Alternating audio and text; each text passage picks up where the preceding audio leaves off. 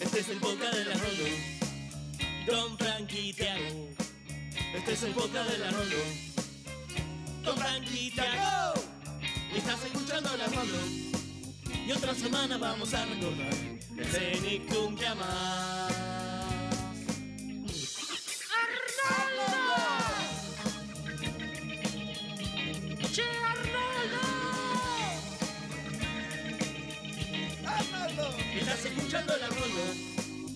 Después de esto nos va a quedar cabeza de balón. Yago. Frank, ya vamos a comenzar. El Arnoldo Podcast. Buenos días, buenas tardes, buenas noches, a la hora que nos estén escuchando. Yo soy Tiago y esto es El Arnoldo, episodio 7, especial de San Valentín. Estoy con mi muy buen amigo Frank. ¿Cómo estás, Frank? ¿Cómo va, Tiago? Eh, un placer estar acá haciendo este podcast nuevamente con vos y con todos los escuchas que están del otro lado de su dispositivo escogido para escucharnos en esta ocasión. Me llamó la atención mucho el especial de San Valentín, que en realidad no lo es tal. En realidad no, porque se nos cruzó por la cabeza, che, guardamos eh, el capítulo de San Valentín, que ya todos sabemos cuál es, eh, para, el, para las fechas de San Valentín. La verdad que no, porque somos muy fachos del orden, como ya dijimos, va cronológicamente, no importa qué fecha sea. Pero sí tenemos un capítulo que tiene como tema central el amor. Así que tan errado no estamos. Bueno, vamos a analizar dos capítulos. Tenemos en primer lugar eh, Operación contra Ruth, Operation Ruthless en inglés, y después tenemos El terreno baldío. Dos episodios este, mm, muy simpáticos e interesantes. Justo se nos dio la casualidad de que el de Ruth coincide con este, este día tan especial para, para el comercio en general, ¿no? y para las parejas, si se quiere. Bueno, de- démosle la parte sana y que se celebre el amor, supongo. De paso, a, a todos los que nos están escuchando, les deseo que hayan tenido un muy bonito día de los enamorados. Así es. Extiendo ese saludo. Y antes de comenzar, queremos recordarles que tenemos redes sociales. Estamos leyendo todos sus comentarios, sus mensajes, sus preguntas también. Este, y decirles que nos encanta, nos encanta cómo nos están escribiendo, el ida y vuelta que está habiendo y que queremos que haya todavía más. Eh, sepa que nosotros siempre leemos todo, eh, todos los mensajes que nos mandan, eh, las consultas por ahí, buscando capítulos, todo lo contestamos. Siempre estamos ahí este, pendientes y nos encanta. Así que los invitamos a ustedes también que comenten siempre, que no tengan miedo porque este, e- esa es la onda, ¿no? Que participe la gente, ¿no? Comentar es gratis, opinar también es gratis, los estamos leyendo y nada, siempre respondemos. Así es. Recuerden que tenemos Facebook, Instagram y Twitter. Este, por ahí nos pueden encontrar. Es curioso lo que está pasando con la página de Facebook, ¿no? Lo rápido que está creciendo. Se nos fue de las manos, creo yo. Sí, crece mucho y muy rápido, al contrario de las demás redes sociales. Hay mucha presencia en Facebook. Sí, sí. Por eso también este, está bueno decirles que si ya vienen escuchando el programa y no se han suscrito al canal de YouTube o no le han dado seguir en la página de Spotify, nos vendría bien que lo hagan como para que la plataforma empiece un poquito a registrarnos, ¿no? Nos ayudaría un montón. Bueno, ¿qué te parece si le rendimos un poquito de homenaje a esta fecha comercial y romántica? Hablando un poco de, del amor en Arnold, hablando un poco de, de las relaciones románticas en Arnold, ¿te parece? Dale, dale, dale, me encanta. Comencemos con nuestro querido cabeza de balón, nuestro protagonista. Obviamente, aparte de Helga, tenemos al su gran amor de la serie que fue Laila, ¿no es cierto? Sí, yo a veces pienso si fue tan intenso como el de Ruth McDougall. Por parte de él fue un toque más, porque es como que él se enamoró fidedignamente de Laila. Con Ruth estaba el chiste que no la conocía realmente. Bueno, también tenemos a Ruth. En la primera temporada hay varios intereses románticos de Arnold.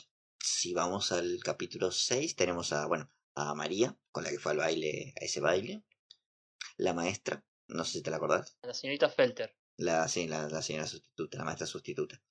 En el especial de San Valentín también hay una chica que no me acuerdo bien cómo era el- la onda. Era una, era una estudiante de intercambio, era una amiga de distancia, no, no me acuerdo qué era. Claro, no, era como una amiga en correspond- en correspondencia. eh, Mm, Francesa, ese era el chiste de que era francesa, que iba en restaurante francés. Hace mucho que no miro ese, cap- ese capítulo, pero es lo que recuerdo, sí, recuerdo ese personaje. No me acuerdo el nombre, creo que era Francesca, Francesca, Francesca, sí. sí. ¿Qué más tenemos? La chica del capítulo en la playa, Summer. Sí, Summer, pero Summer ya es de la temporada 4. Sí, de temporadas posteriores. Lo que pasa es que después de la primera temporada escasean más los capítulos dedicados a Arnold. Creo que ya habían quemado un toque el tópico de, del interés amoroso de- del capítulo de Arnold. Así que como que lo dejaron de lado un toque. Tuvo, bueno, de la hermanita de Gerald, ¿cómo era? Timberly, Kimberly. También se Sí, enamoró, pero, de, se enamoró de Arnold, digamos, pero Sí, pero yo no la incluiría en la lista de los crashes de Arnold. eh, podríamos incluirlo. No, Eh. yo no estoy de acuerdo. bueno, bueno. Es ella la que se enamora de Arnold. Sí, sí, sí, sí. Bueno, eh, si vamos al caso, eh, Laila también se enamoró de Arnold y después yo no. Sí, pero estamos hablando de intereses de Arnold, no in- interesados en Arnold. Porque si no, nos ponemos a nosotros también. Bueno, parejas como Ar- de Arnold, no sé. ¿Que ¿Alguna otra que recordemos? Creo que no. La lectura que puedo hacer de esto es que a Arnold le gustan las chicas mayores. ¿Será Arnold el precursor de Becky G? Becky G. Puede ser. Eh, porque, a ver, son dos de las chicas que nombramos son de sexto grado. Que acá sexto grado es como, wow, años más grande, ¿entendés? Y otra la maestra. La única de su misma edad es Laila. Si nos ponemos a pensar, si tenés razón.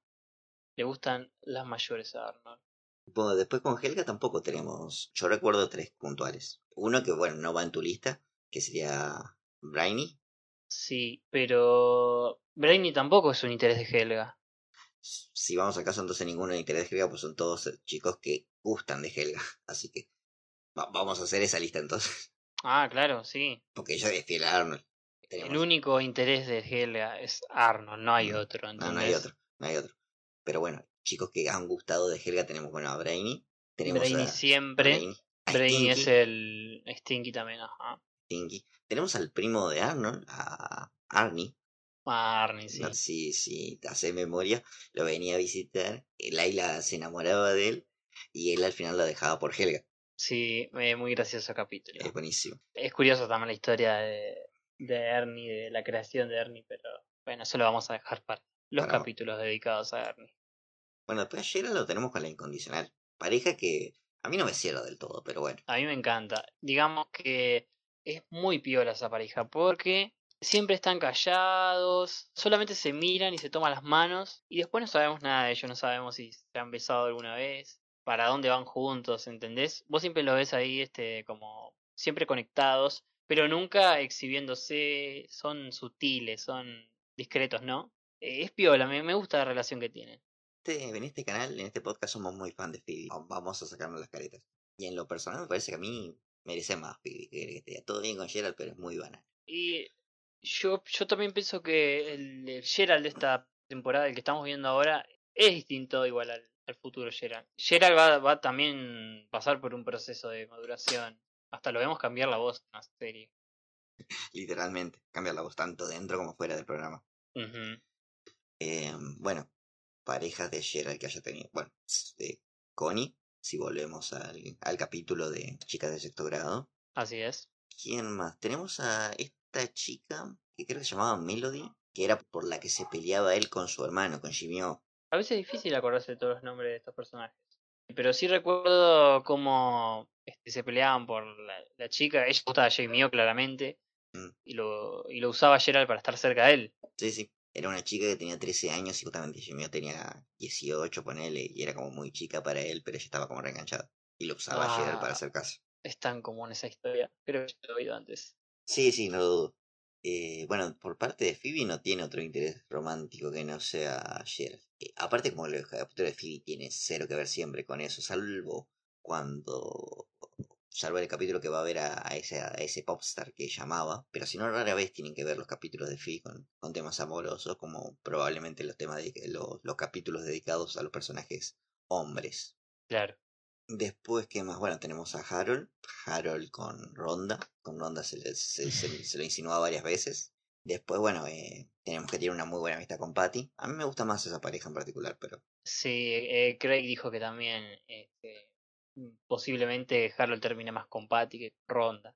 Lo que pasa es que cae mucho en lo fácil de los gordos con los gordos, pero son tan tiernos juntos, ¿entendés? Se complementan de una forma tan linda y, y mucho más bonita que, que Ronda con, con Harold, a mi criterio. Y los dos son rosados. Es verdad, los dos son rosados. Después Ronda. Ronda, estoy casi seguro que no tuvo ningún interés amoroso, o sí, además de Harold. En la serie no, no tuvo un interés amoroso, pero se tenía pensada una historia que no llegó a realizarse. Grey Battle, en una sala de chat de esas que se solían hacer con fanáticos, contó que varios personajes secundarios tenían historias a desarrollar, entre ellos Gina, que sabemos que Gina no tuvo ningún capítulo para ella, y también estaba este personaje que justamente aparece en el capítulo de hoy, que es Robert, el chaboncito rubio de anteojos.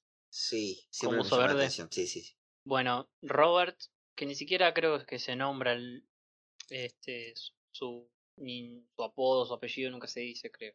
Eh, Pero lo vemos, creo que vemos el nombre en una pizarra o en alguna parte de eso. Lo que pasa, eh, lo que pasaba con Robert es que iba a tener una historia en la que creo que Ronda se enamoraba de él o iba a tratar de cambiarlo. Iba por ahí la historia, pero no se hizo. Ah, bueno, también accedió, mejor dicho, a ser novia de Curly. Sí, en una especie de chantaje de Corley, que nada.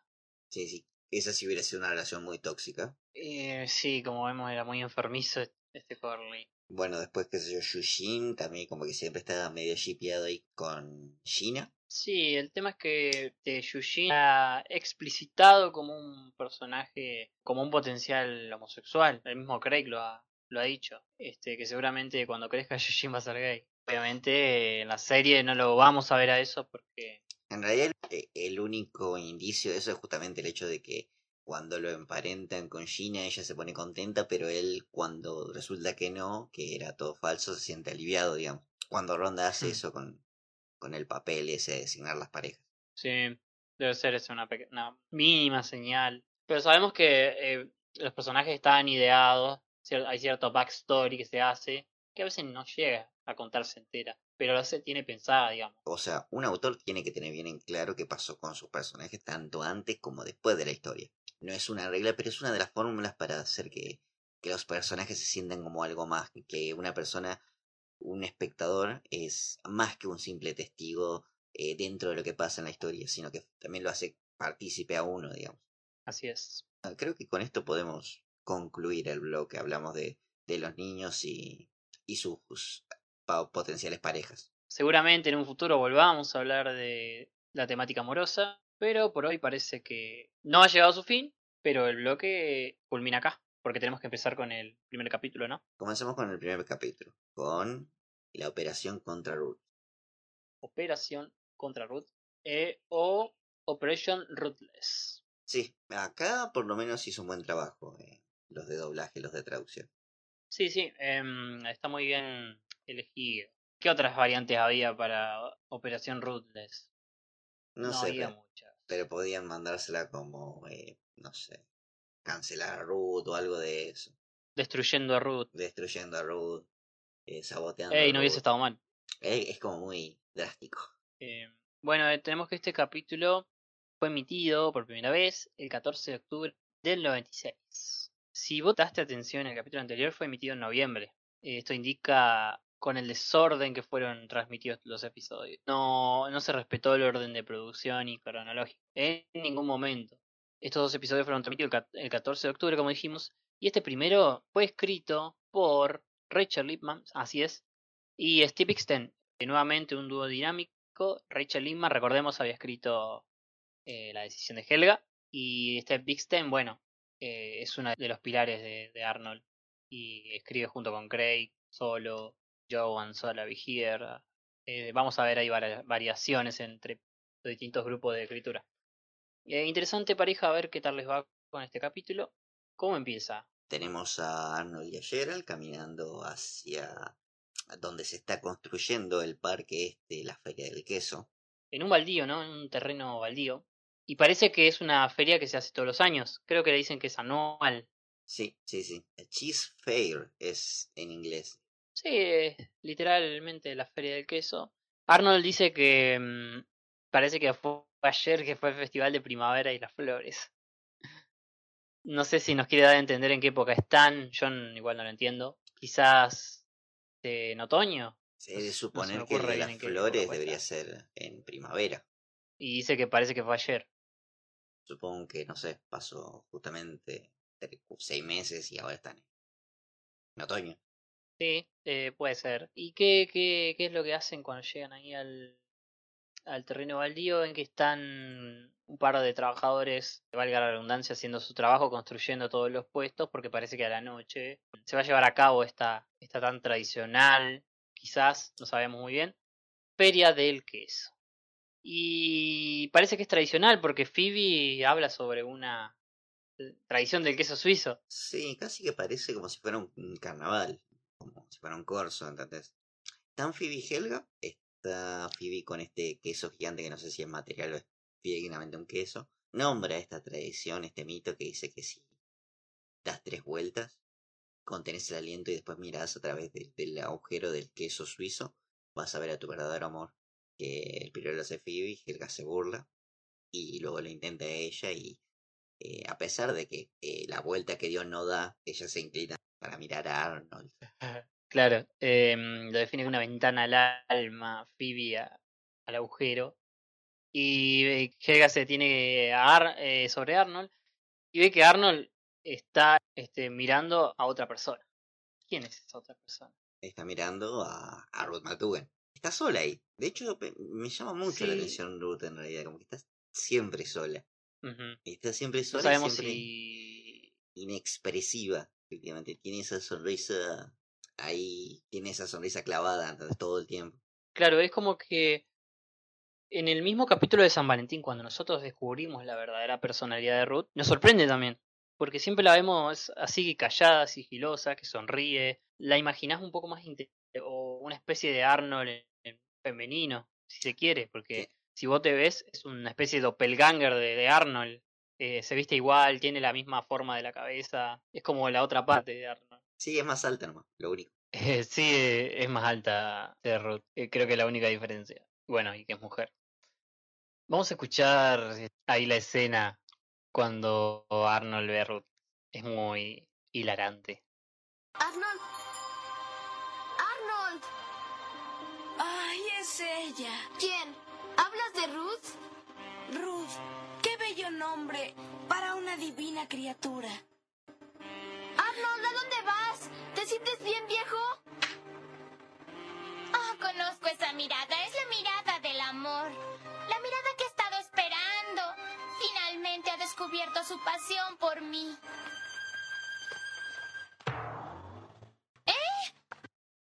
Bueno, ahí vemos, escuchamos el momento donde Helga ve que Arnold está mirando a otra mujer.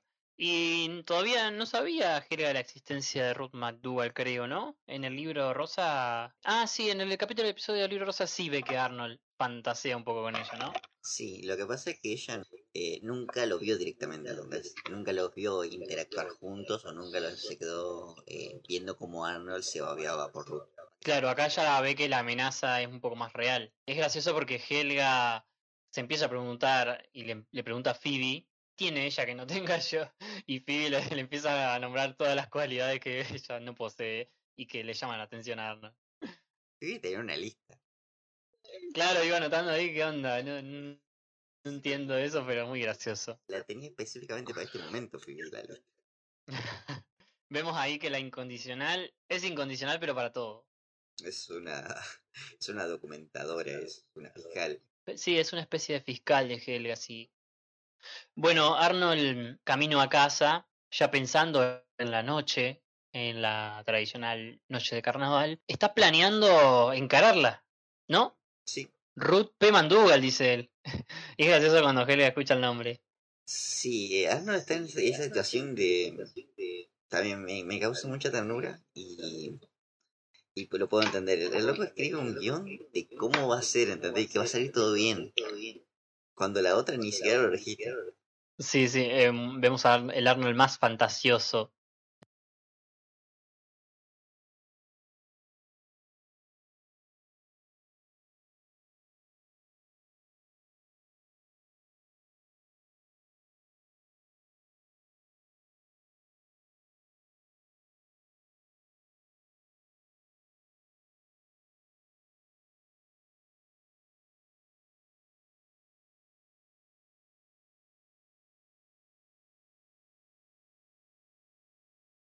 de todas las facetas que tiene Arnold. Tiene la de inventor, la de negociador, y acá vemos el, Arnold fantasioso. Y cuando pasamos a la escena, a la noche ya en la feria, se nos da un paneo ahí del lugar, ¿no? Y se, se nos muestra ahí, no sé si podés, eh, lo estás viendo ahora, hace pausa y vemos los autitos chocadores. Y vemos que está Arnold y Gerald ahí, es un goof esto, claramente es un goof, un error ahí. Porque están Arnold y Gerald y Ruth al lado de los autitos chocadores. Y esa escena va a pasar dentro de un par de minutos. Todavía no, no ha sucedido. Pero bueno, en realidad la escena sigue en la fila entrando. Y Arnold le cuenta a Gerald que ha preparado el discurso toda la tarde, desde que ellos estuvieron ahí hasta ese momento. ¿Y cuál es el discurso? Eh, Vamos a escucharlo. Hola, Ruthie. Mucho gusto, Ruth. Olvidar mi primera línea. Me tomó todo el día prepararla. Cielos, está larga y complicada. No sé qué te preocupa. ¿Por qué no le hablas claro? Muy bien. Hola, Ruth. Sí, eso es. Hola, Ruth. Hola, Ruth. Hola, Ruth. Hola, Ruth. Hola, Ruth. Hola, Ruth. Hola, Ruth. Hola, Ruth. Hola, Ruth. Acá me llama la atención porque Gerald lo vemos un poco contradictoria con otros capítulos. En el pequeño libro rosa le dice nunca fue Ruth, nunca será Ruth y, todo bien. Pero si, si tuvieron una chance con la chica de sexto grado no veo por qué Arnold no puede encarar a Ruth.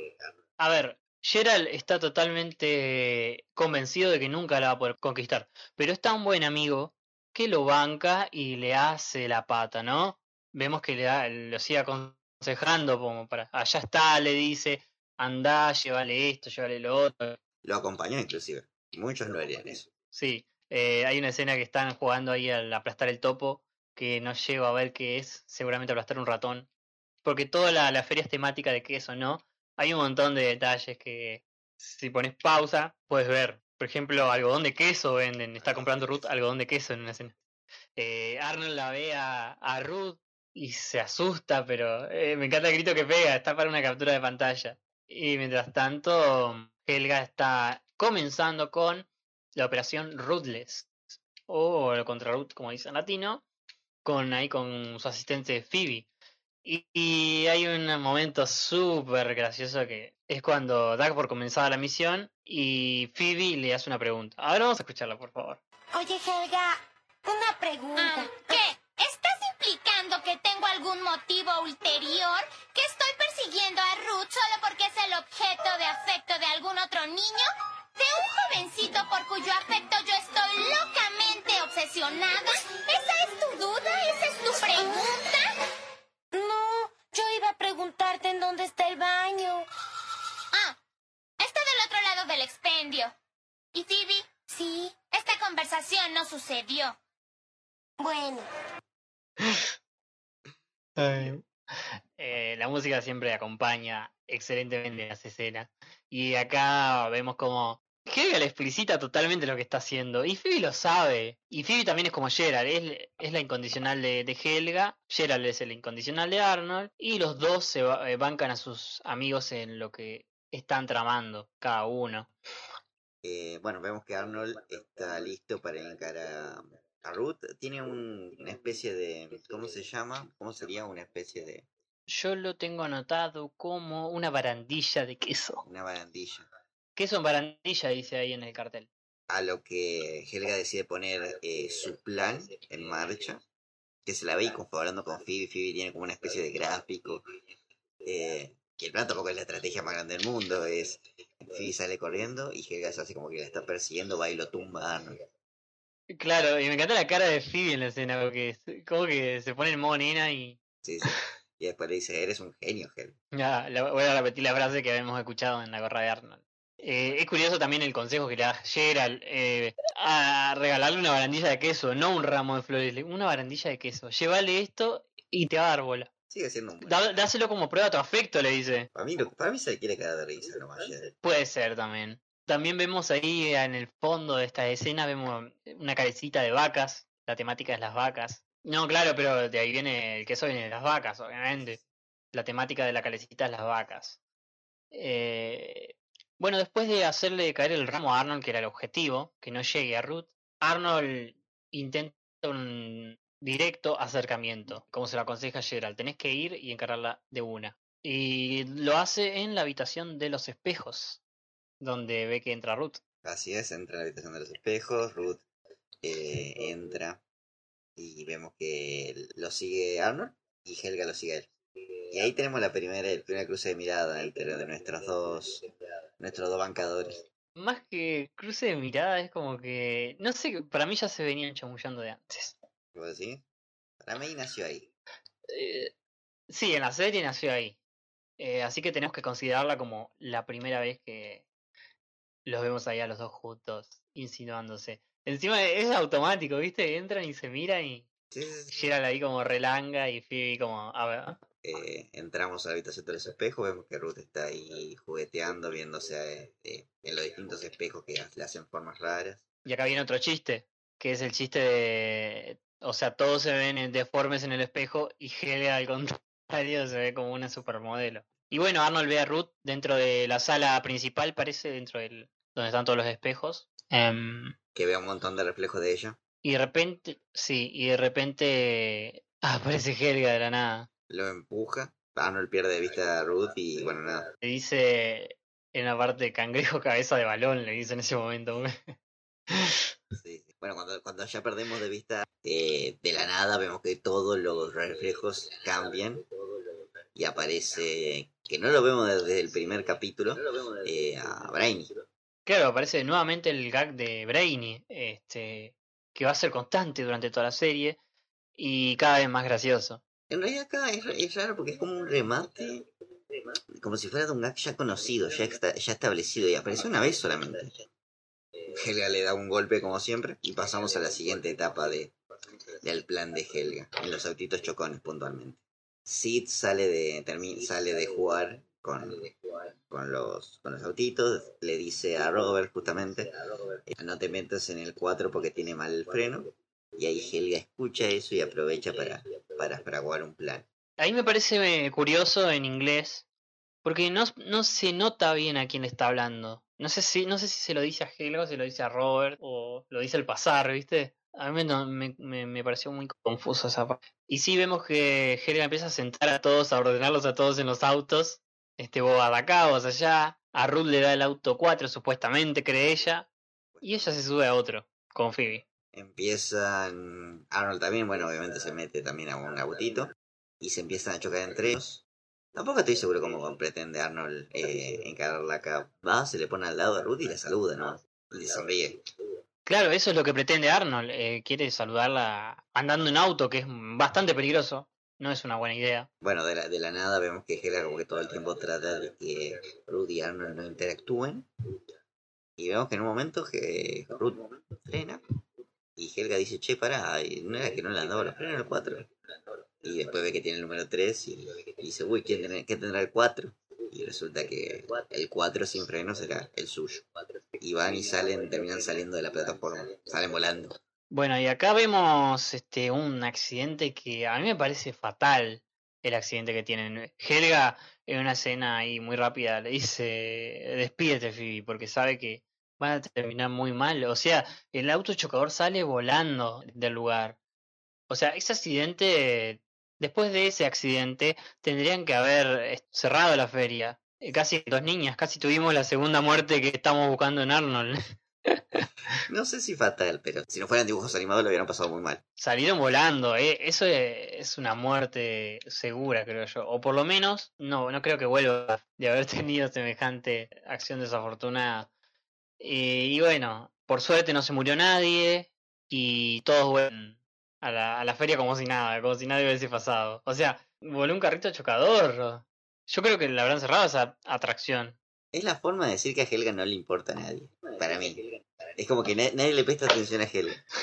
Es gracioso porque Helga vuelve con un cuello ortopédico.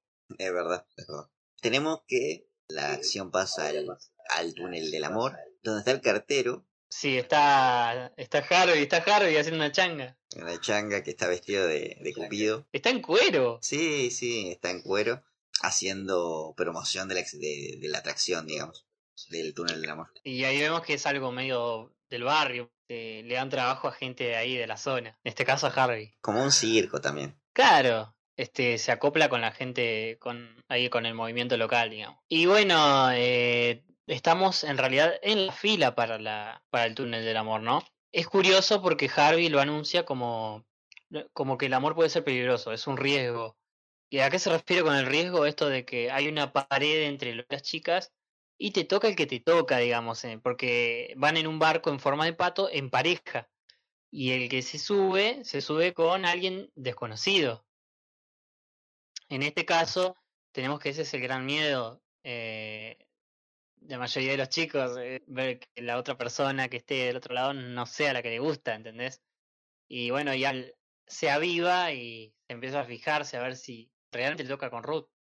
Está preocupado. Y Gerald dice que ya contaron que está, que se quede ahí donde está. Que primero Helga su gran plan es colarse. El tema es que todos los niños empiezan a, a, a maquinar con quién les va a tocar y se terminan todos mezclando hasta que se cae la pared esa inclusive. Sí, se arma un quilombo ahí, aparecen un montón de personajes secundarios de, de los chicos de la escuela ahí corriendo, pues, o sea, había personajes que ni siquiera están en la fila, aparecen corriendo ahí. Sí, sí. Es más, al principio, antes de que todo esto suceda, tenemos con que Ronda estaba obligando a Harold a subirse con el túnel del amor. Creo que cuando se aleja, cuando Ronda mete a Harold dentro del bote, se ve que está primero Park y otra chica, que no me acuerdo el nombre de ese personaje, pero no tiene voz en la serie. Creo que la única vez que habla es en el capítulo de Romeo y Julieta, que actúan ahora. Eh, y se miran ahí como diciendo que es vergonzoso, digamos, de que parecía que se gustaban. Bueno, después de todo el quilombo que terminan tumbando, eh, terminan desordenando las pilas. Las parejas que, que quedan en el túnel del amor, bueno, son mm, Gerald y Phoebe. Que este es su único diálogo, creo, en conjunto.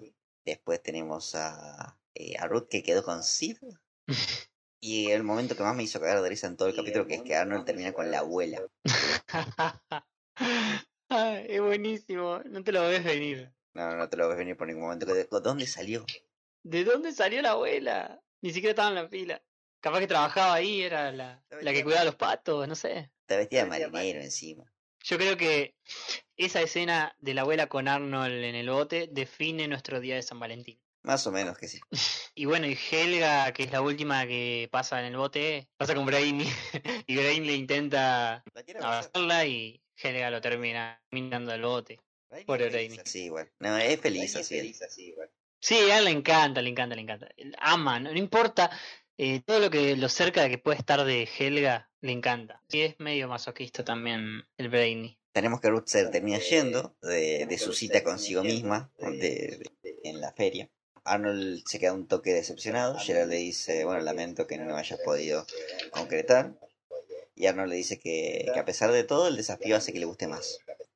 Claro, es eh, la típica, la típica. Eh, la tiene súper idealizada y cuanto más difícil, más le gusta. Otra cosa totalmente universal. Eh, y vemos la última escena que Gerald se termina yendo con Phoebe y Arnold no sabemos dónde se va porque desaparece. Habrá esperado a la abuela o se habrá quedado a ayudarle a la abuela a traer a los patos. Y la última escena es media triste y desoladora porque la vemos ahí a Helga sola y se le apagan todas las luces. Obtuvo lo que quería, que era que Arnold no, no, se quede con Ruth, pero a, a cambio se quedó solo. Sí, así es.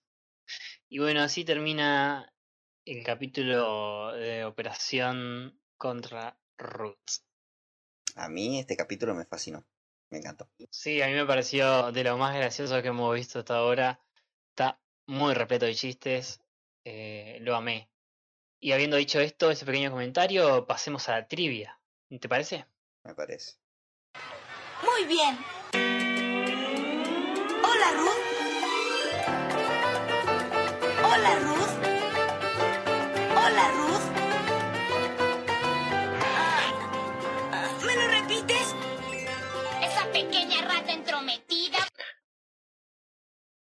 Después de haber escuchado la genial música de la trivia, maravillosa, exquisita y fugaz también música de la trivia. Sí, ya entendimos. Me encanta la música de la trivia. Quiero dejarlo bien en claro. A Frank le gusta algo, pero no sé bien qué. Eh, bien, vamos a empezar con algunos datos de este capítulo, algunas curiosidades y observaciones. Y la primera es una que ya analizamos, que es la de la segunda aparición del gag de Brain, ¿no? Que ya dijimos que va a ser constante, que ya eh, había estado presente en el primer episodio de Flotas en el Centro, y que en este caso es bastante particular por lo del espejo y, y también gracioso, ¿no? Siempre se va a buscar la forma de que sea aún más gracioso, digamos. El gag de Brain incluso es eh, icónico en la serie. Exactamente. Y también parece curioso, como dijimos también hoy, que sea recién la segunda vez que lo veamos. Pero bueno, es el primer momento Phoebe de la serie, también ya lo dijimos. Podemos hablar un poquito de Ruth también. Tengo un par de curiosidades sobre la forma de la cabeza de Ruth, que Craig Battle dijo que es porque Arnold se ve reflejado en ella y quizás también se ve ahora en, esta etapa de la serie todavía no estaba pensado el diseño de la madre de Arnold pero más adelante vemos que ella también tiene esta especie de cabeza de balón no igual que la que tiene ah. Ruth viene por ese lado. Pero no era ningún boludo. vemos sí es como que una especie de reflejo de Arnold en femenino digamos. Por eso esa atracción. También se le ha preguntado sobre los pies de Ruth, que son bastante grandes, como lo vemos, ¿no? Se hacen chistes sobre los pies de Ruth. En el capítulo justamente de, la ópera, o sea, se hay un par de chistes. Sí, eh, lo de los pies grandes de Ruth tiene que ver con la hermana de Craig, que cuando estaba en etapa de crecimiento eh, eh, se le solía decirle que le crecían más los pies que otras partes del cuerpo. Y ahí quedó de la inspiración para este diseño de Ruth, ¿no? También tiene los ojos claros, Ruth. Es uno de los pocos personajes, sino es que la única personaje que tiene los ojos claros. No lo suelo mirarle los ojos a los personajes de Arnold. Que Arnold se dice que tiene ojos verdes, pero puede ver eso. No se distingue. Sí, pero en el caso de Ruth, si vos miras bien, sí se distingue que tiene ojos celestes o azules. De hecho, justamente porque resalta demasiado en contraste a los demás personajes. ¿Contrasta demasiado? Eh, resalta, por eso digo. Otro dato mm, de este episodio es que una de las tantas campañas para recuperar en su momento la película de la jungla que había sido descartada por Nickelodeon fue nombrada con el título de este, este episodio que acabamos de ver. Fue una de las tantas campañas, porque hubo muchas y de distintos países. Esta campaña llegó a juntar 30.000 firmas de distintos fans. Primero 15.000 y después 30.000 hicieron creo dos peticiones y en la segunda donde más llegaron a juntar más firmas fue con 30.000. También eh, este capítulo vuelve a ser referenciado en, en, otro posterior de la tercera temporada, donde ya no tiene otro crush, ¿no? en el capítulo Amor y Queso de la tercera temporada, donde vuelven a, es verdad. asistir a este festival. Es verdad, había un capítulo del Festival del Queso esta vez con Laila. Eh, y es totalmente metareferencial, digamos, ese, ese episodio. A mí me perdía un poco en cuanto al canon, porque es como que no había pasado un año en realidad. O sea, eh, pasó un año, pero ellos no crecieron. Exactamente, esa es otra de las curiosidades. O sea, cada cuánto se hace, si se supone que es anual, debería haber pasado un año. Y también es curioso ese, ese capítulo porque si vos lo ves aparece Ruth de fondo caminando. Y Ruth mira dónde está Arnold y la ves. Ellos ni la registran, pero se, se, se ve que los, los dibujantes jugar un poco con eso también. Después tenemos que hay una escena, la de Harold y Ronda, que también va a ser referenciada en otro futuro capítulo, que es el capítulo cuando cuidan los huevos, ¿te acordás? Exactamente, que Harold le dice a ella, yo sé que yo te gusto, y Ronda le dice, ¿dónde sacaste esa idea? En el, en el festival del queso, tú y yo, dice Harold, referenciándose a este justamente. Otro punto para la continuidad, porque como vemos, si bien falta coherencia, ahí en lo de que en lo del tiempo, en el paso del tiempo con dos festivales en un año parece, también se hacen metareferencias que le da mucho, yo te dije que hay pocos cabos sueltos en Arnold, está todo muy, pensado. Y sigue habiendo más puntuación para la continuidad. Y bueno, y el último dato que te tengo para tirar de este episodio es sobre el título también. Y sobre una operación en particular. Fue planeada para la Segunda Guerra Mundial, tendría que ver con aviones alemanes de Inglaterra, algo por el estilo, y se llamó Operación Ruthless. No se llegó a llevar a cabo, pero fue una operación real. si te digo bien, fue dirigida por Ian Fleming y eh, tenía el objetivo de acceder a los documentos, una especie de documentos secretos alemanes o algo así. No, no me acuerdo muy bien cómo era la historia. El tema es que no se llevó a cabo. Creo que ahí termina la trivia de este capítulo y ya podemos pasar al siguiente. El terreno baldío es el capítulo, el segundo segmento, digamos, de este capítulo 7. Y tenemos que se nos agrega otro escritor nuevo. En este caso, Yoshi Nirikyo.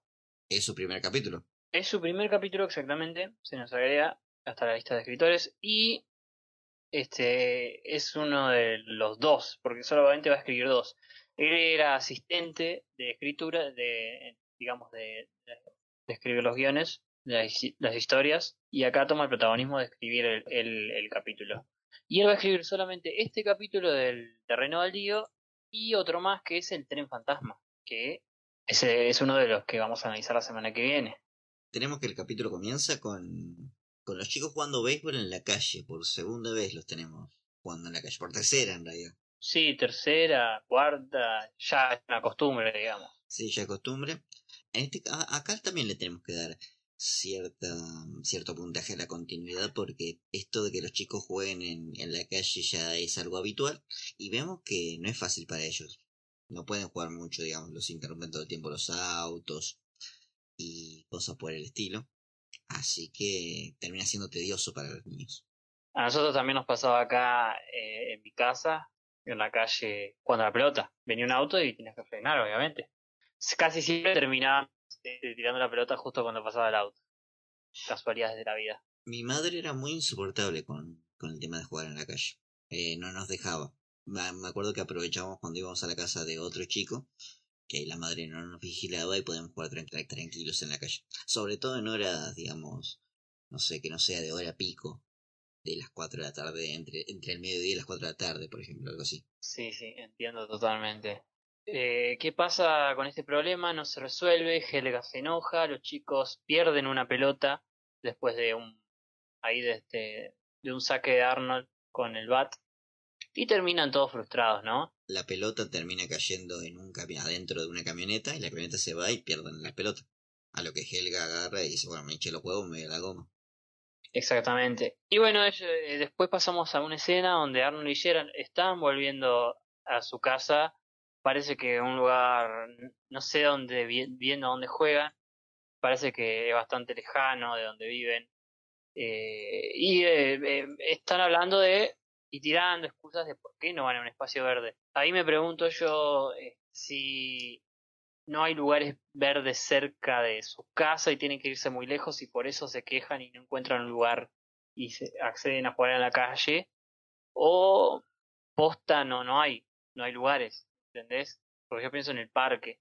Y bueno, eh, mientras caminan imaginan cómo sería ese lugar ideal donde podrían jugar y hasta le dan un nombre y lo bautizan, ¿no? Le ponen Campo Gerald. Exactamente. Que... Qué hijo de su madre. O sea, qué, qué egocéntrico el pibe, por Dios. O sea, el lugar donde todos se tienen que juntar a jugar tiene que llevar su nombre. ¿No es que Fibe merece algo mejor que este banana? Aparte, como que lo toman re de chiste, ¿viste? Él le dice, vamos a poner campo Gerald y se empiezan a reír ahí como, eh, vamos a poner campo Gerald, este no importa nada. O sea, eh, va a ser tan nuestro que no importa qué nombre le pongamos, vamos a poner el tuyo nomás, porque, porque sí, porque es nuestro, ¿entendés? Sería nuestro, digamos, ese lugar. Claro, pero es que si vos y yo ponemos un bar, no le vamos a poner ni Tiago ni Frank, disculpame. Y nuestros nombres no son tan estéticos como el Gerald. Eh, puede ser, puede ser. Podríamos ponerle campo Gerald o bar Gerald. y bueno, pensando en este posible y potencial campo no se dan cuenta y pasan desapercibidos por un terreno, el cual Arnold vuelve después de haber pasado eh, y lo mira y le dice a Gerald, ¿qué no lo ves? Es un basural en realidad. Claro, es un basural, está lleno de basura. Obviamente, uno pasa por sitios así a diario, creo yo. Eh, y hay que tener mucha cabeza para ver algo de, dentro de toda esa, esa mugre, digamos. Pero Arnold, como sabemos, es positivo, es capaz de ver luz donde no hay. Ve fuera del tarro, Arnold. Ve, ve el mundo de otra forma. Y así también ve este terreno como el campo que ellos están buscando. Con potencial lo ve. Exactamente. Y Gerald no lo ve hasta que se queda un chiquito ahí mirándolo con Arnold y le da la razón. Es lo que ellos estaban buscando. Le dice ahí medio que, que es- sos loco, pero sos loco Arnold, pero Pero puede funcionar. que- claro, puede funcionar, exactamente. Y pasamos al otro día y ahí llega toda la pandilla. Podemos ver a Gina, Yujin, Carol, eh, Eh. Brainy. Brainy está. A Brainy. Es que Brainy siempre está jugando con ellos, por más que Sí, no hable. está, exactamente. Está Sid también. Eh, está también Robert también está, Sí, parece que Robert. está jugando. No está Ronda. No la veo muy fan de, del béisbol. No está. Phoebe tampoco. Es que la única que juega al béisbol es eh, Helga. Otra no juega. Sí, está Gina. Pero Gina nunca se la ve jugando, siempre se queda afuera, haciendo porra. Sí, tenés razón, pero le gusta estar ahí. Otra que estaba también es Nadine la otra vez, en el otro capítulo que del béisbol estaba Nadine, me acuerdo. Aguante. Eh, bueno, vemos cómo los chicos empiezan a limpiar el terreno. Eh, hay, un, hay un detalle muy gracioso que me parece cuando Yujin junta un esqueleto de una bici roja. No sé si será una meta referencia al episodio de la bicicleta de Yujin, pero. O quizás fue un chiste de los mismos dibujantes. Pero me pareció muy graciosa esa parte. No sé si te diste cuenta. No, no me he dado cuenta. Tranquilamente puede, puede funcionar. Tranquilamente puede ser. Sí, sí. Y bueno, y también eh, tenemos una escena muy graciosa. Y también algo que yo ya había dicho, este, este, que me da indicios a mí a, también a sostener mi teoría de que Helga no vive en, en el mismo barrio que Arnold, sino que parece que vive un poco más lejos porque llega en Bondi. Sí, es verdad. Viene de un viene de parece un par de cuadras. Un poco más lejano, sí, te entiendo dónde vas. Sí, todo conectarlo con lo que yo decía de, en el capítulo de la nieve, cuando vemos la escena de Helga, se nos traslada como par de cuadras más lejos, me acuerdo, en ese paneo que se hace desde arriba. Y bueno, y es gracioso también porque Helga dice, estaba viendo las aventuras de Arnold, le dice a... Y todos la miran como, bueno, y le dan al toque las herramientas y se pone ahí repiola a ayudarlos, ¿viste? Hace ese comentario como que ella siempre tiene que decir algo, ¿viste? Mm. Pero después sigue eh, ayudándolos a todos. Y bueno, A limpiar el terreno. sí, aparte de a poco lo van moldeando y terminan con este ritual de bautismo que es poner la última base, que no sé qué clase de objeto es. ¿Tenés alguna idea? ¿Una llanta? Parece una tapa de llanta. Una tapa de llanta. Y bueno, y queda inaugurado el campollera, le ponen campollera como Campollera. habían imaginado. Se mandaron un Eh, laburazo. Sí, tremendo, no sé en cuánto lo habrán hecho, eh, este, a qué hora habrán empezado, habrán empezado antes del mediodía, quién sabe. Sacaron toda la basura, cortaron el pasto. La verdad, un laburazo.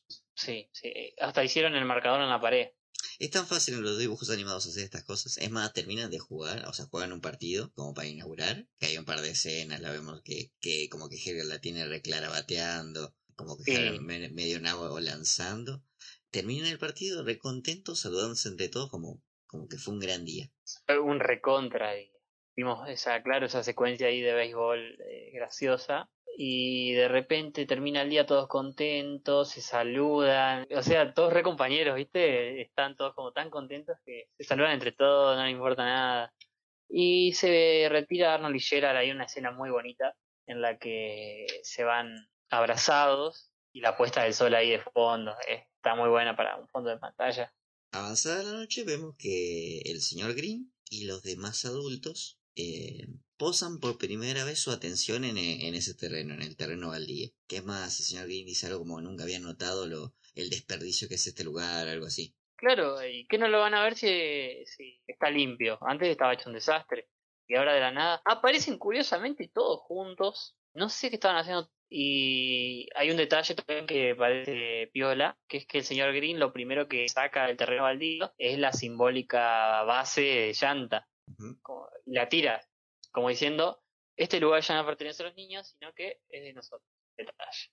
Se lo apropian totalmente, es más, pasan toda la noche arreglándolo para ellos. se ve que ya habían salido del trabajo todos. Nunca sabemos bien en, en qué época del año están en los capítulos porque no sabemos si trabajan, si eh, este van a la escuela los chicos, acá parece que no, pero bueno.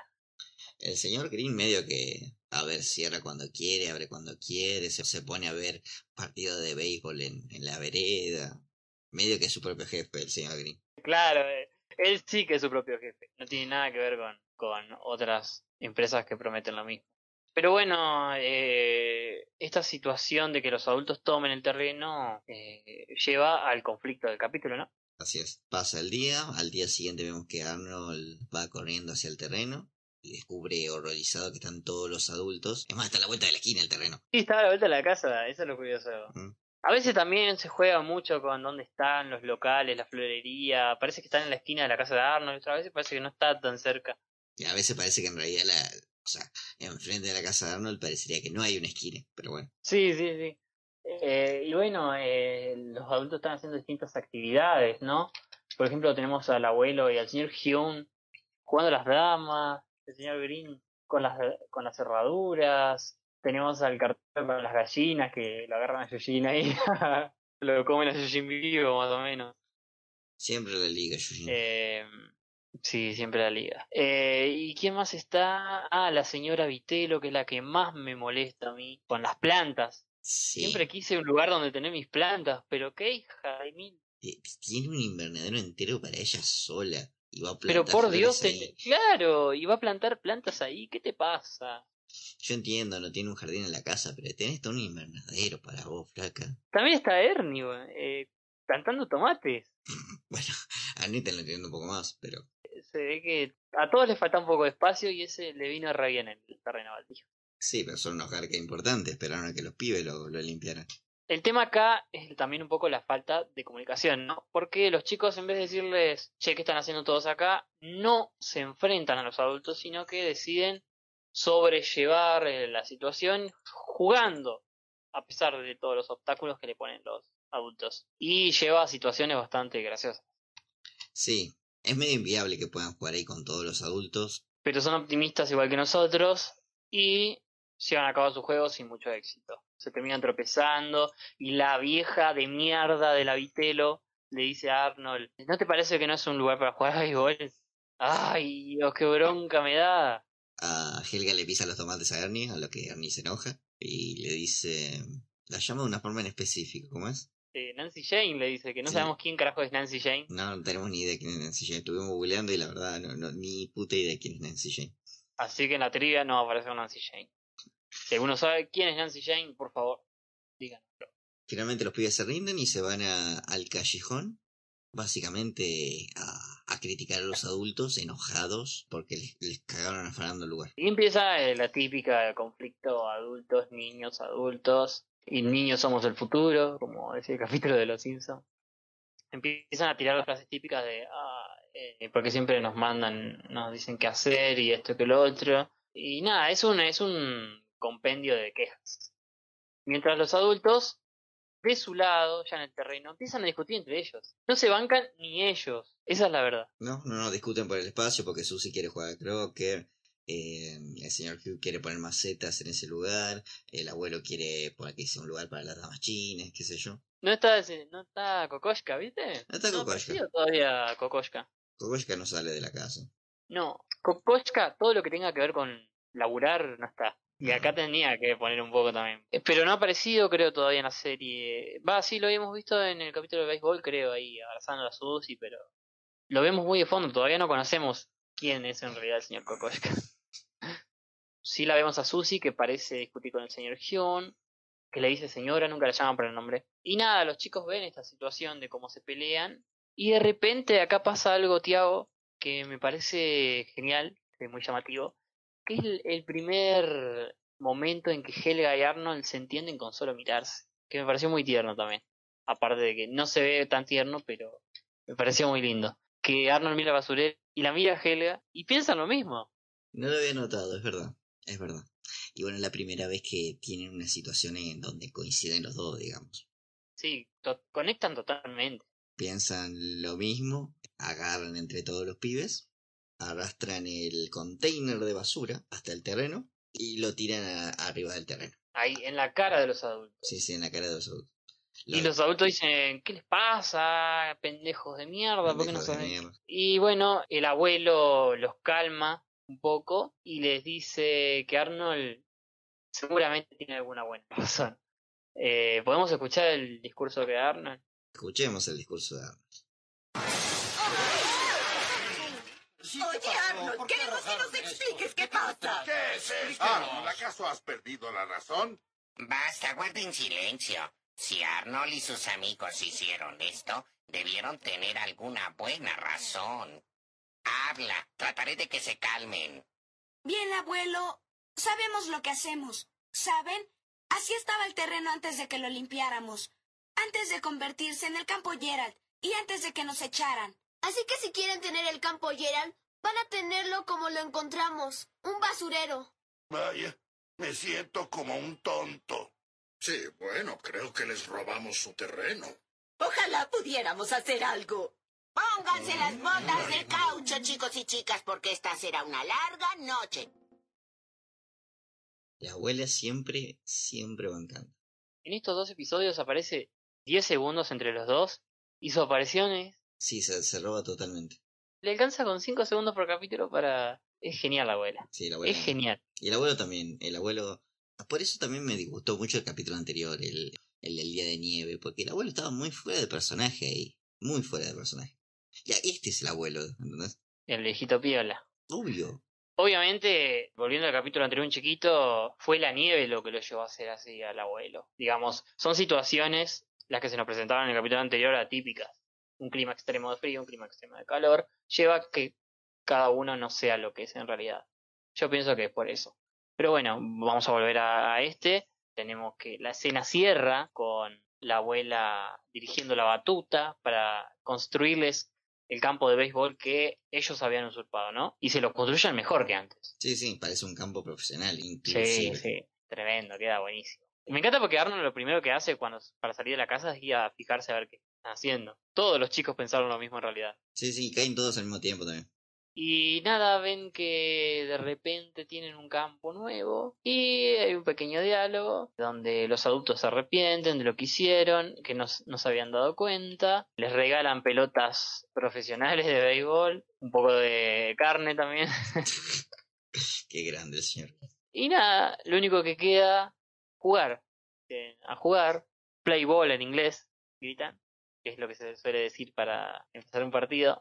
Y nada, eh, se arma el partido. eh, el partidazo ahí en el barrio y termina con el señor Hyun corriendo alrededor de, del campo como un loquito.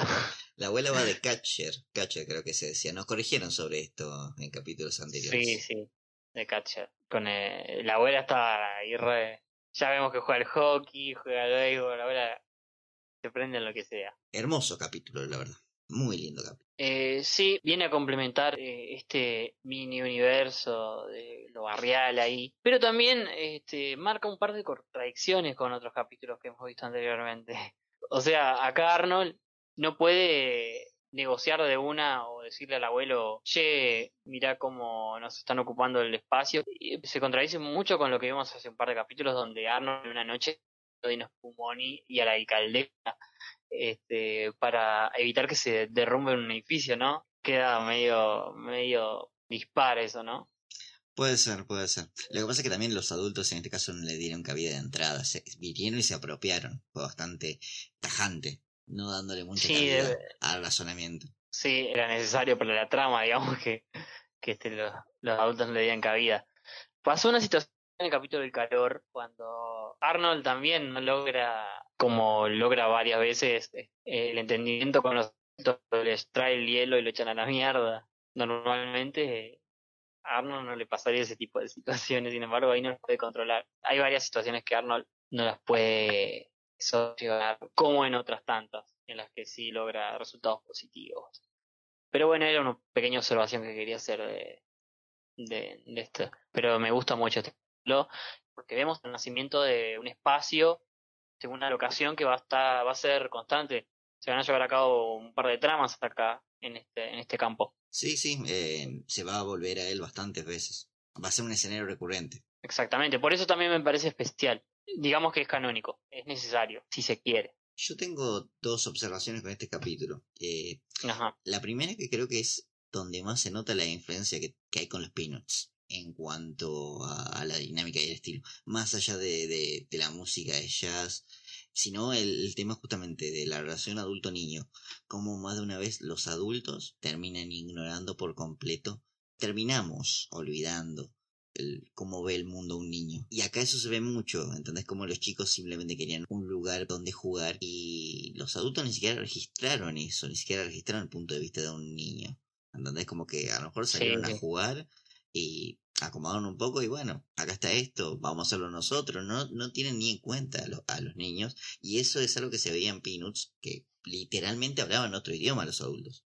Y la segunda observación que tengo es que creo que sigo volviendo a los capítulos anteriores, pero bueno, creo que es ese sentimiento de familiaridad, de rutina, de pertenencia que encontrábamos en los capítulos de, de qué calor y de nieve, pero bien hecho, porque creo que acá sí se, se siente como un día en la comunidad de Arnold, Esto es pan de cada día.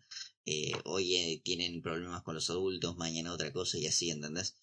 Creo que es en capítulos como este donde está mejor logrado ese sentimiento de pertenencia. Quizás sea porque hay un conflicto un poco más llamativo que el de simplemente ayudar al abuelo y no poder jugar. Parece un poco más serio. Aunque tiene que ver con el juego también. Más complicado, claro, más complicado de resolver. A mí me parece que se complementan bastante bien. Como vos decís, generan el mismo sentimiento. No sé cómo queda después de ver estos dos episodios eh, tu ranking. Mi ranking cambió un poquito. La Trinidad queda intocable. Queda el chico del pórtico, el béisbol y el pequeño libro rosa en los puestos del 1 al 3. En cuarto puesto ya ingresa Operación contra Ruth. Porque me parece un capítulo excepcionalmente gracioso. Eh, la bicicleta de Yushin, quinto lugar. El viejo edificio que hay hasta el sexto lugar. La decisión de Helga queda en séptimo. Octavo ingresa ahora el terreno baldío. Y bueno, en los últimos dos puestos tenemos eh, Chicas de Sexto y el Acuario. El Acuario lamentablemente todavía no se fue. Pero sí se fue eh, Frutas en el Centro. Finalmente me deshice de ese capítulo espantoso. Mi top no varía en el, el puntero del campeonato que es el chico del pórtico. El Acuario sigue segundo para mí. El de Mandíbulas. Tengo Operación Ruthless tercero. Este, empieza muy arriba. Empezó con todo. Empezó con todo, porque es muy gracioso y coincido totalmente con vos, es muy gracioso. Y quizás, si te digo, eh, antes de verlo, no pensaba que era tan gracioso, no lo recordaba tan gracioso. Eh, después dejo cuarto la bici de Eugene, hice un par de modificaciones, el libro rosa queda quinto, y bueno, los últimos cinco del top 10 son nieve, el terreno baldío va a entrar en el top, eh, me parece que también se complementa muy bien con el béisbol que queda el calor, que queda noveno, y la decisión de que la dejo última en el puesto 10. Quedan afuera el viejo edificio, eh, me dio lástima sacarlo, pero bueno, me gustaba también ese episodio. La gorra de Arnold, si bien dijimos que la gorra de Arnold es importante para la historia, en general la biografía de Arnold. Es un este, como capítulo es un no, no es, sí, no es tan fundamental. Solo el detalle de la gorra me parece importante, el capítulo no tanto. Chica de sexto y frutas, bueno, ya te dije que son los que menos me gustan y por eso van a estar últimos. Y así queda nuestro top. Que recuerden que nosotros los vamos subiendo y actualizando en, en Instagram. Y habiendo dicho esto, podemos pasar a la trivia de este episodio. ¿Te parece, Tiago? Me parece genial, la verdad. Vamos con la trivia. Solo hay una cosa que hacer en un momento como este. ¡A jugar!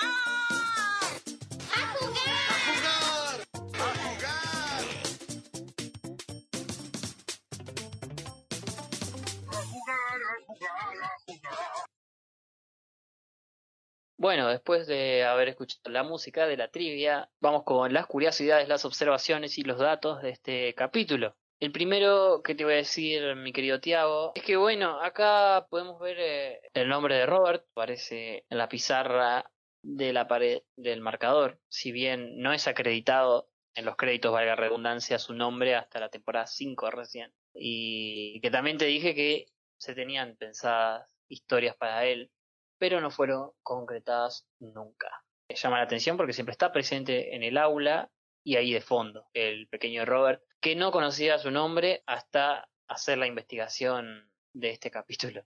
Otro de las curiosidades es cuando Helga se baja del autobús y le dice que está mirando las aventuras de Arnold, es un chiste del doblaje. O un intento de chiste del doblaje, porque no existe las aventuras de Arnold. Hubiese dicho, oye Arnold, se hubiese sido gracioso, ¿no? Mm, e- Es verdad. A ver, hay otra referencia similar que es en el capítulo de Yujin se vuelve malo. Que a lo último, cuando eh, se termina reuniendo con este chico que era como una especie de admirador de él, nombra que su programa favorito es Hey Ernesto, algo así. Es parecida, quizás esa es más graciosa y más este, elaborada. Acá dice las aventuras de Arnold. Y en realidad Helga lo que estaba viendo era Core TV. ¿Qué era Core TV?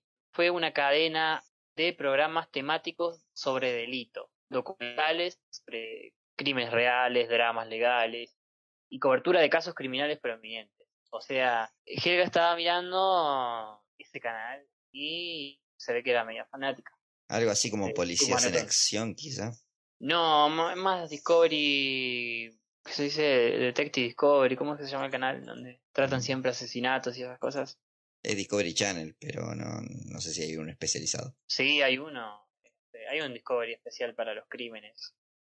Eh, pero bueno, es una especie de esos canales, ¿no? Eh, y se conecta mucho con lo que vos decías de Helga siendo una, una posible cópata asesina. ¿Te acordás? Cómo no? Sí, sí, sí. Siempre digo que Helga está un, un poco psycho. Eh, y bueno, eh, también tenemos que en este episodio Brainy no es golpeado por Helga, que es una curiosidad. Y otra curiosidad sabe, que también es, eh, este, tiene que ver con esta es que Helga en este episodio no tiene ningún soliloquio ni nada que tenga que ver con su amor por Arnold. Eh, no la vemos, ¿no? Por lo menos en pantalla. No, viste, no hay una escena donde se diga Helga se esconda atrás y diga mi amor va a recuperar el baldío para que podamos jugar o qué sé yo. No, no, es verdad. Está Eh, buena también esa variante porque si no te satura mucho el amor de Helga a veces. Debe ser difícil para los guionistas escribir un soliloquio distinto para cada capítulo, así que. También son varios, son muy elaborados. Eh, tenemos que Harold aparece en este episodio y no habla. Está en acción todo el tiempo, presente ahí, y no dice ninguna palabra. Hasta Gina habla. Que dice que la obligan a peinarse el cabello, qué sé yo. También está Susie, momento de que reorganizan ahí el terreno. Sí, sí. cuando lo- se lo apropian. Pero después está ahí, de repente aparece ahí de la nada. Dale, Susi. Este, si no estuviste al principio, ¿qué haces ahí? Aunque sea llevarlo a Oscar, que haga algo. ¿Te gusta ver a Oscar a vos, no? Es gracioso. Oscar, eh, vamos, está, yo creo que estamos de acuerdo que de los personajes más graciosos de la serie. Sí, es de los personajes más graciosos. Eh, Sobre todo la relación que tiene Oscar con el abuelo. Es como que son amigos, pero porque no les queda de otra, algo así. Sí, sí, sí, cuando, o sea, en la escena que van al cine. ¿Qué hace el abuelo con Oscar en el cine? El abuelo quería ir al cine y no tiene nadie que lo acompañe. Y, se- y, a la Sí, mujer- sí. y seguramente a la abuela no la dejan entrar al cine, algo así. Sí, sí, sí, olvídate. Eh, y bueno, así está esta, esta breve trivia. Y como no tenemos aparición de personajes rutilantes en este episodio para el doblaje, no es que no aparece ninguna nueva voz. La conocemos todas. Si bien tenemos a Susie ahí, no dice mucho. La señor Hume la vamos a dejar para más adelante porque dice tres palabras. Pero sí, eh, vamos a leer comentarios, ¿no? Vamos a inaugurar la sección de comentarios. ¿Con una cortina te parece que la inauguremos? Dale, vamos con la cortina. Los comentarios. ¿Qué es esto? Eso fue estupendo, hijo. Es una pena que no pueda pasarlo al aire.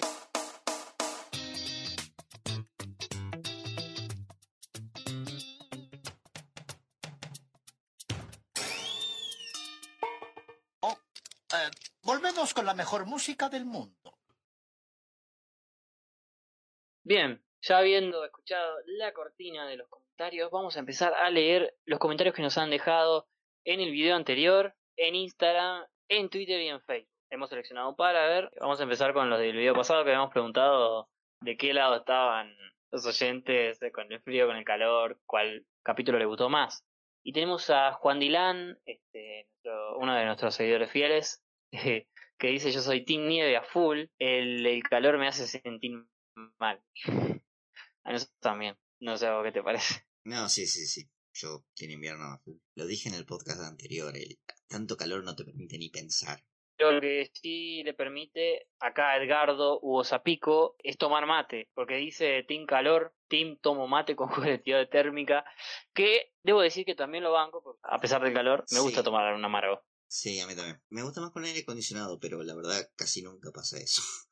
Eh, eh, pero sí, tomo mate igual. Con, hay dos grados de la térmica, no importa. Se toma mate. Después eh, Juan contrasta con Edgardo y dice yo soy de invierno y soy heladero.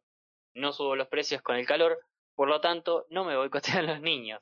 Y eh, le contestamos eh, y le pusimos que si no nos manda un kilo de helado va a haber guerra, habrá guerra, como dicen en el capítulo.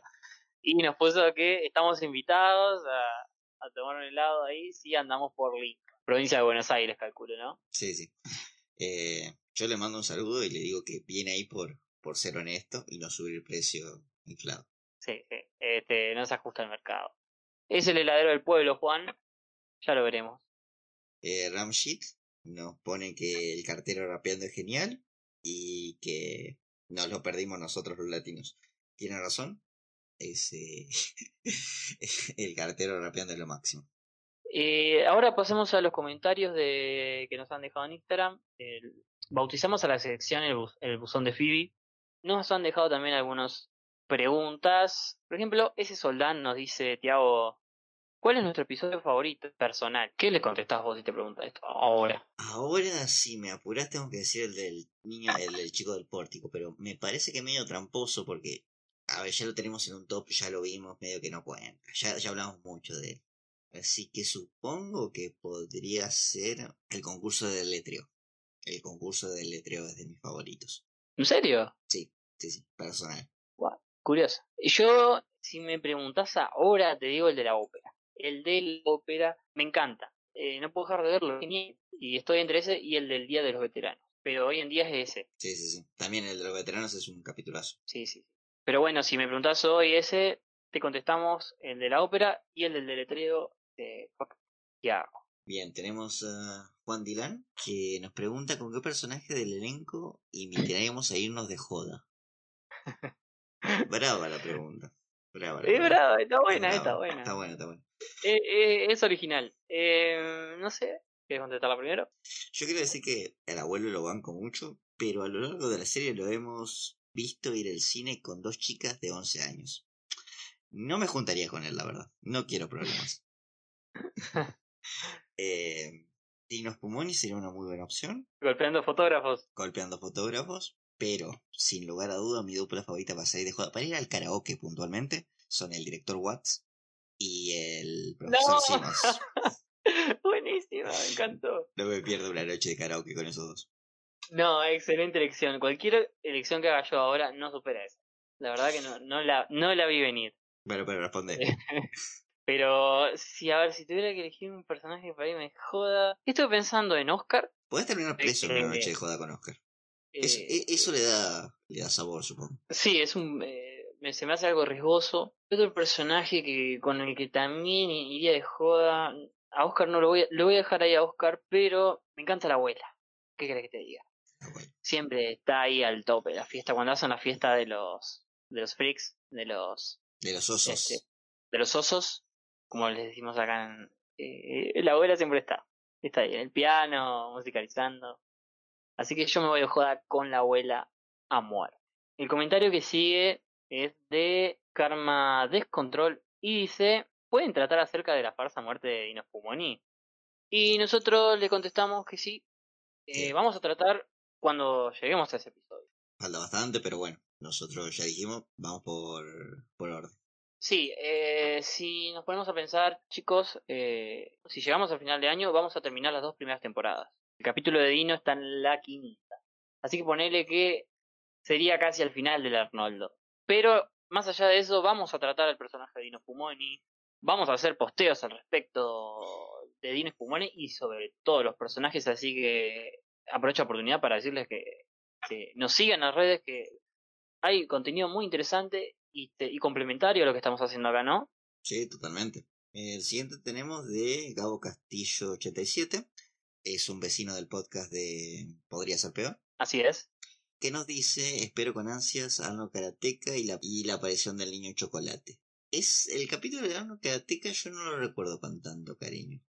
Lo que me gusta, o es adelantar un poco mucho, pero es de esas tramas que son como arriesgadas, osadas para, para una serie animada del calibre de Arnold. Por ese lado está bueno. Si no hay cosas que no, no me copan tanto. Y en cuanto al niño de chocolate, sí es un es un muy buen elemento. Es un gag que primero arranca siendo un chiste y después se torna en algo bastante más interesante, bastante más serio. Sí, eh, primero en cuanto al capítulo de Arnold Karateka, en realidad la, la trama gira en torno a un asalto y que buenas noticias para Gabo, dentro de dos semanas vamos a estar con ese capítulo porque es el capítulo 9, así que no queda tanto para que lleguemos a ese episodio. Y en cuanto al niño chocolate, es un personaje que aparece en la siguiente temporada, ¿no? En la temporada 2. En la temporada Ujú. 2 recién. Sí, en la temporada 2. No sé si aparece por primera vez en el capítulo de, de Kimberly cuando le roban a su dinosaurio. Mm, no me voy a arriesgar a decir, a afirmar eso. Puede que sí, puede que sí. Bueno, tenemos el último comentario que es de Twitter que dice ¿Tiene alguna explicación por parte del autor el cambio de crush de Ruth a Laila? Pregunta arroba David Berizán. Y le decimos que de parte del autor estuve investigando, no encontré una respuesta completa, pero la explicación que se suele dar es que intentaron cambiarle la orientación romántica a Arnold de a alguien más cercano, de alguien más muy lejano como Ruth, que era muy idealizada y aparte iba a sexto y era más grande, a alguien un poquito más cercano que ve todos los días, un poquito más terrenal si se quiere, ¿no? Alguien que, que vaya mejor con Arnold. Creo que se explica por sí mismo. El primero era un amor idealizado que ayudó a construir un amor más fidedigno. Arnold aprendió a Exacto. darse cuenta que para amar a alguien tenés que conocer a alguien. Exactamente. Y bueno, así cerramos esta sección ya saben, si quieren que leamos su comentario en el siguiente podcast, lo único que tienen que hacer es o comentar el video de YouTube, que sabemos que algunos los escuchan por Spotify o por Evox, eh, pueden pasarse por YouTube y dejar su comentario ahí, o eh, visitar nuestras redes, Instagram, Facebook, Twitter, y ahí van a tener la oportunidad de dejar su comentario ahí. Eh, después de haber dicho esto, tenemos que decir los capítulos que vienen la semana que viene. Así es. Para la semana que viene tenemos, eh, primer lugar, la lista. No sé si lo recordarán. Eh, y el tren fantasma. El tren fantasma también es un capítulo genial. Eh, Están buenos los capítulos de la semana que viene. Están buenos. me gusta. Están buenos. ¿Te parece si vamos con la cortina de cierre? Dale, vamos con la cortina de cierre.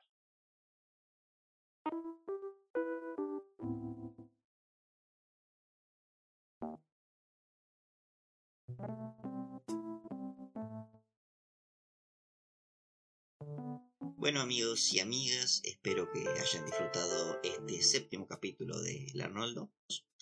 Y sin más que decirle, espero que sigamos en contacto. Yo soy Tiago y me despido de vos, Fran. Muchas gracias por acompañarme. Bueno, Tiago, eh, te agradezco nuevamente por estar otra vez eh, eh, eh, acompañándome en este podcast. Así también a la audiencia, muchas gracias por el apoyo que nos, que nos brindan. Y recordarles nuevamente que pueden contactarnos por todas las redes, eh, pueden escucharnos también por YouTube, por Spotify, por Evox. Búsquenos en Facebook, en Instagram y en Twitter. Y sin nada más que decir, nos despedimos hasta el próximo domingo. Nos vemos.